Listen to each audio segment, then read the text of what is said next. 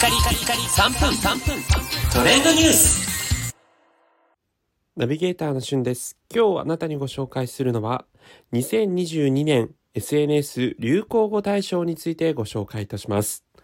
4年前から実施されている、えーこの総合ネットセキュリティ企業 eGuardian 主催の SNS 流行語大賞の発表が、えー本日されました。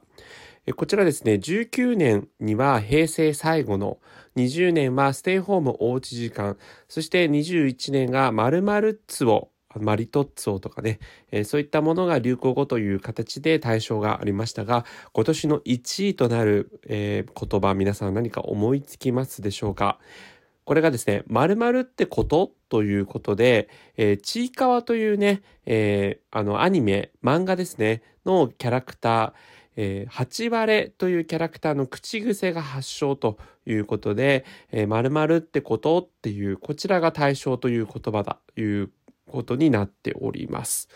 えーそしてですね、10位までの発表がありまして、2位が今現在放送中のドラマ、サイレント、そして朝ドラちむどんどんが第3位。4位はおハーブですわというお嬢様言葉。これ、あの、草っていうね、こう笑うっていうので、こう W マークを出すっていうネットスラングがありますが、まあ、そちらを丁寧に言った、えーそういった意味合いでおハーブですわと、まあ、笑えるとか、そういうというようなほぼニアリコールの意味ですね。えーそして、ネットフリックスなどでも配信されている大人気アニメ、スパイファミリーのアーニャ語というところ、えー舌足らずのね、あの言葉がすごく可愛いということで、アーニャ語も第5位となっております。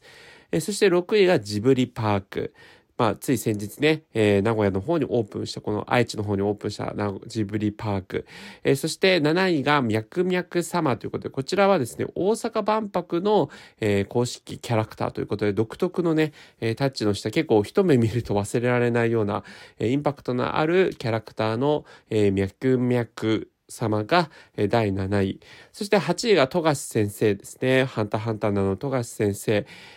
が8位。9位が落ち着いて聞いてください。まあ、これちょっとこうネット上で非常にこの構文をもとに、えーいろんなこうパロディといいますかそういったものが生まれたんですが、まあ、そこから来ています。そして第10位が紙ストローということで、スターバックスをはじめとする大手外食チェーン店などが導入をしました。このね、紙ストローも、えーネット用語になっているということですね。えー他にも各部門、例えばゲーム部門ではスプラトゥーン3、えーテレビ映画部門では大河ドラマの鎌倉殿の13人などもランクインしました。それではまたお会いしましょう。Have a nice day!